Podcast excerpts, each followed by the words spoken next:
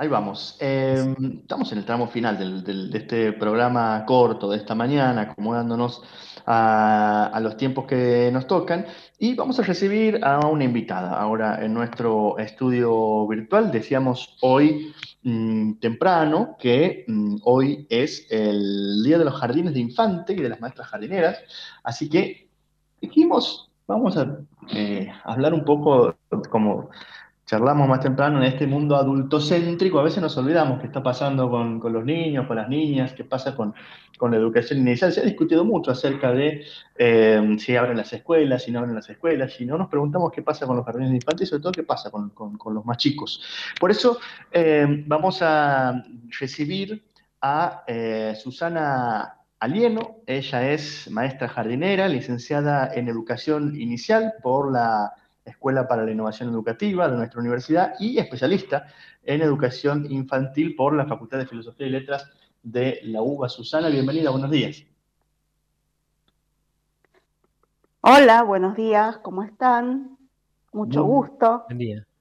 Un gusto, gracias por, por, acompañarnos aquí en el estudio virtual, que siempre cuando alguien viene por primera vez es un poco extraño, ¿no? Porque entrar a estas salas así, saber que estamos al aire, no era como cuando íbamos a la radio, nos encontrábamos y charlábamos ahí.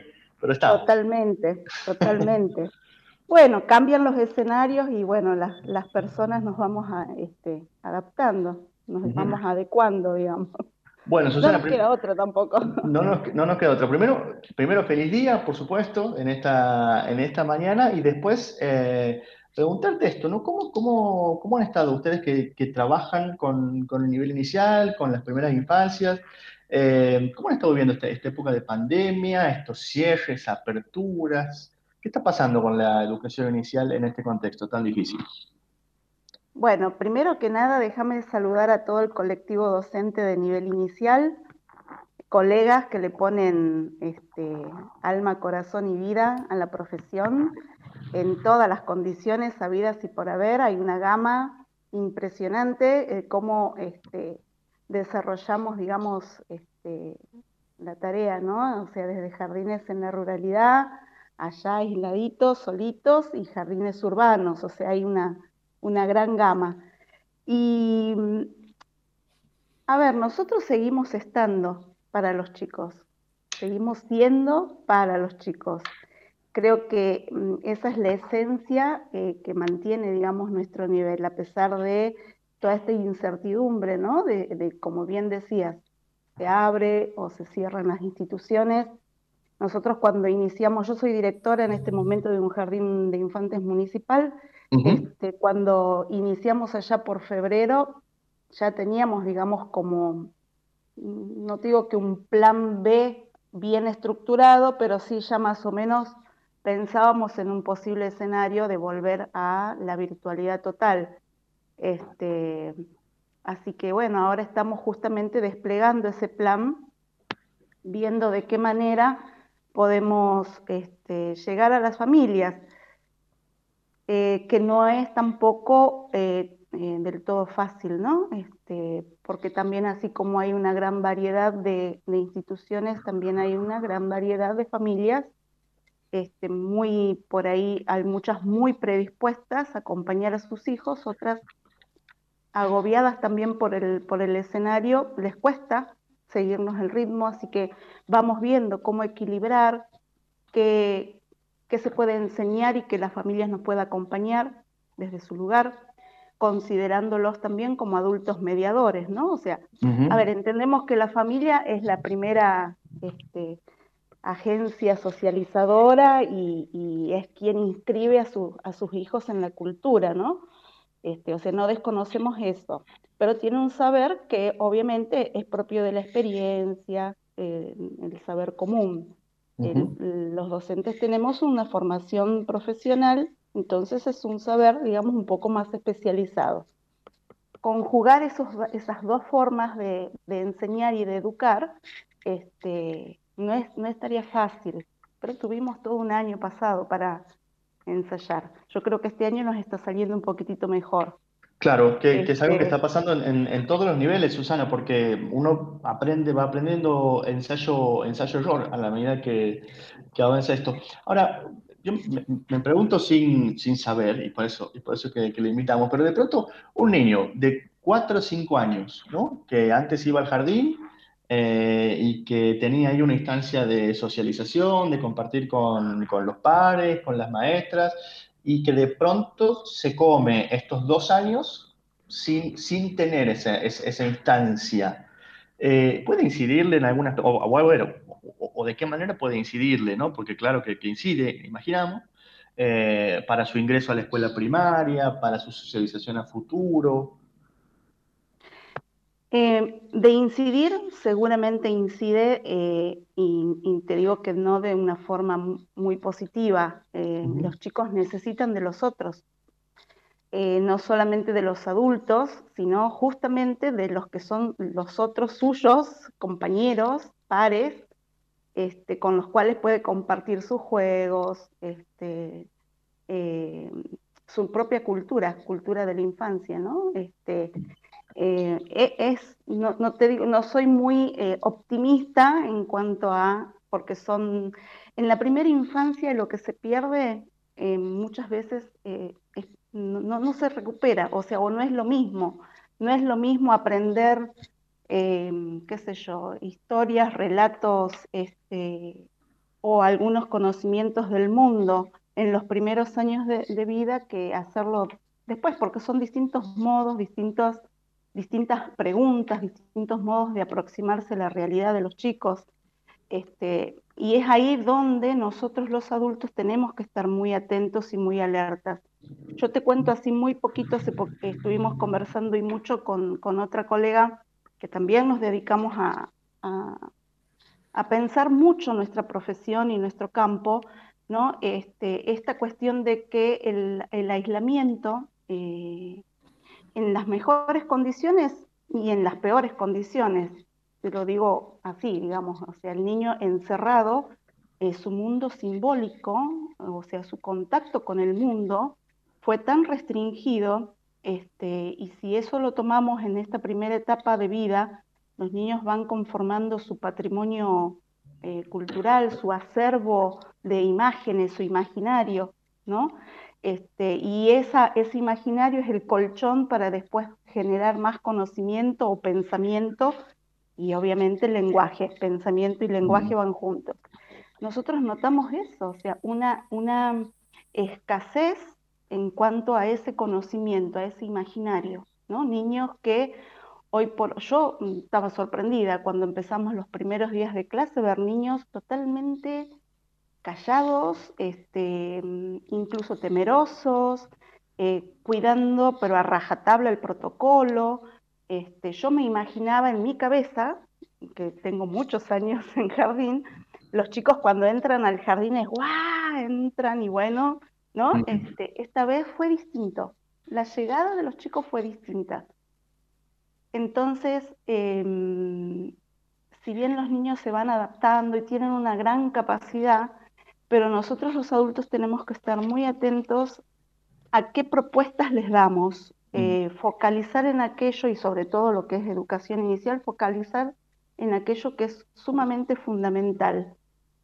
Por ejemplo, por decirte, el juego y lo, todo lo que hace la alfabetización cultural. ¿no? Bueno, en eso está incluido el juego, pero ver de qué manera nosotros como adultos mediadores, llámese mamá, papá, tío, hermano, primo, la seño a la distancia, cuidamos esa cabeza.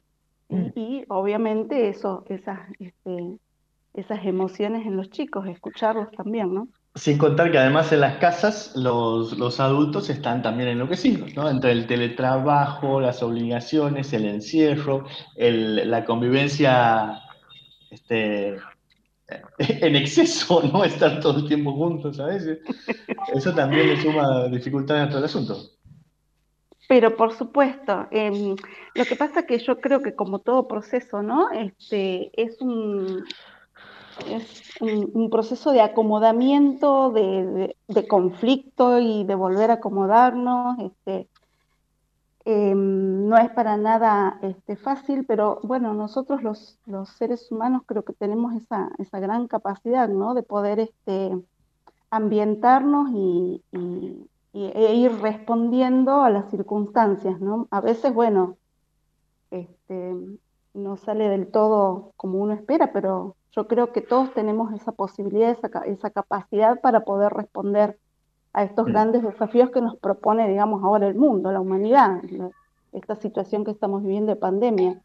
Eh, y me acuerdo, bueno, esto que decías vos, de estar conviviendo todos juntos. Yo ahora ya no tengo niñas pequeñas en casa, pero sí, es esto, ¿no? El, trabajar a distancia hace que, a ver, no pasen por atrás de la cámara, no hagan ruido, este, enciérrense en sus habitaciones, bueno, eh, todo va cambiando. Eh, yo creo que, que, esta pandemia nos va a dejar algo, obviamente, una faceta totalmente este, eh, fea, infructuosa, este, pero después otra, otra faceta que yo creo que es la que, por lo menos quienes transitamos el nivel inicial, creo que se terminaron de dar cuenta de la importancia que tiene la educación mm. en los primeros años y que los niños estén en los jardines de infantes y todavía tenemos una deuda muy, muy grande que es la franja etaria de los 45 días a los dos años, ¿no? que son los jardines maternales. Porque, por ejemplo, en la provincia tenemos jardines eh, de infantes que dependen de distintas jurisdicciones, pero em, hay por ahí emprendimientos aislados, eh, centros de primera infancia o guarderías, este, creo que hay un jardín maternal en la banda y después... Este, pero no, son, no, están institucionalizados en el, en el sistema como, como obligatorio, vamos a decir. Eh, no, pero sí está en nuestra ley de educación provincial y en la nacional, ¿no? Es decir, el nivel inicial está compuesto por, es una unidad pedagógica compuesto por dos ciclos. Uno es el jardín maternal y el otro es el jardín de infantes. Mm este, porque se entiende que las intervenciones eh, planificadas, este, pensadas para estas etapas, favorecen muchísimo eh, o impactan muchísimo en el crecimiento, desarrollo de los chicos, ¿no? Claro, claro. Bueno, nosotros no queríamos dejar de, conversar sobre estos temas, ¿no? De tenernos unos minutos también a poder hacer, a, compartir esta, esta, reflexión con vos, Susana, que, sabes del tema. Estamos conversando con Susana Alieno, que es eh, especialista en educación infantil y que, bueno, en este Día de los Jardines de Infantes, de la Maestra Jardinera, nos comparte un poco de, estas, de estas ideas. Susana, por último, eh, ¿cómo ven el, resto del año, lo que sigue por delante? Bueno, eh, mira, justamente ayer tuve reunión de personal. Yo estoy haciendo alusión acá, así como indirecta a mi equipo, porque lo adoro, se pone la pila. ¿Cuál es, ¿Cuál es el jardín, Susana? Jardín Municipal 19, que queda en el barrio Libertad.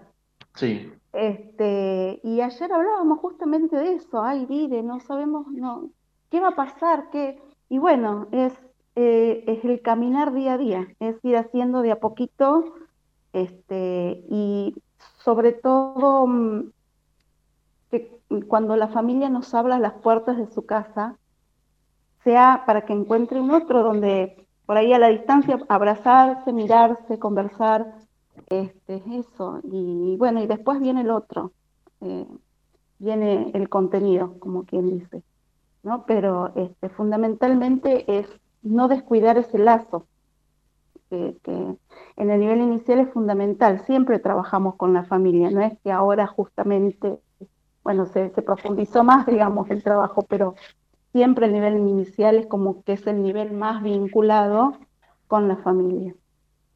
Dependemos, necesitamos muchos de ellos. ¿no? Totalmente.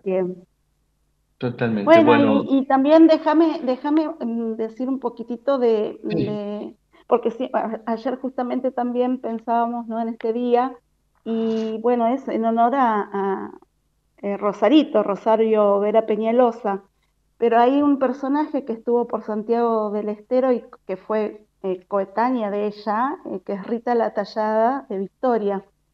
Este, y, fue una gran maestra jardinera, pujante. Yo fui docente en, un jardín que, llevaba su nombre y algo de su historia conocí ahí y que producto también de mi trabajo de tesis. Que contanos cortito si quieres, contanos cortito si puedes de, de, este nombre y de este personaje. Y bueno, fue la esposa de Máximo de Victoria, que fue presidente del Consejo de Educación aquí en la provincia, ya por los 1997, 98. Este, y bueno, el rol de la mujer en cuanto a la educación inicial, que bueno, siempre como que queda de alguna manera desdibujado, ¿no? Pero ella fue este, muy pujante respecto a las ideas eh, de instalar, instaurar en la provincia este, la educación infantil, que en ese tiempo estaba muy en manos de la iglesia, mm. este, o de entidades, digamos, este, eh, anárquicas, digamos, que, o sociedades de fomento, etcétera, que tenían sus cantinas maternales, este, cuestiones que no estaban muy formales.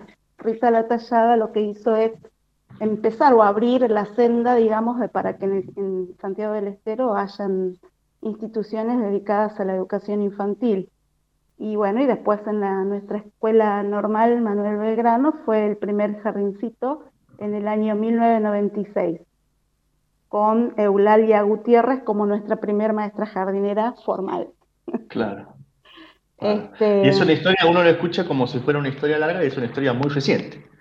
Y si, si nos podemos a ver, sí, son 200 años, creo, más o menos, si no hago mala cuenta, pero este, y es una historia que, em, que tiene sus continuidades en este, en este tiempo. Si bien obviamente no podemos comparar los tiempos, pero sí es como que siempre el nivel inicial tiene que eh, luchar más su lugar en la sociedad, ¿no? Para darse a conocer. Bueno, esperamos haber hecho, haber sumado eh, algo desde aquí, desde la radio, para, dar a conocer ese trabajo, esta historia y este día eh, en especial. Susana, te agradecemos por estar con nosotros. Un abrazo grande y muchísimas gracias por este espacio. A vos por acompañarnos. Un abrazo. Un abrazo, gracias. Conversamos con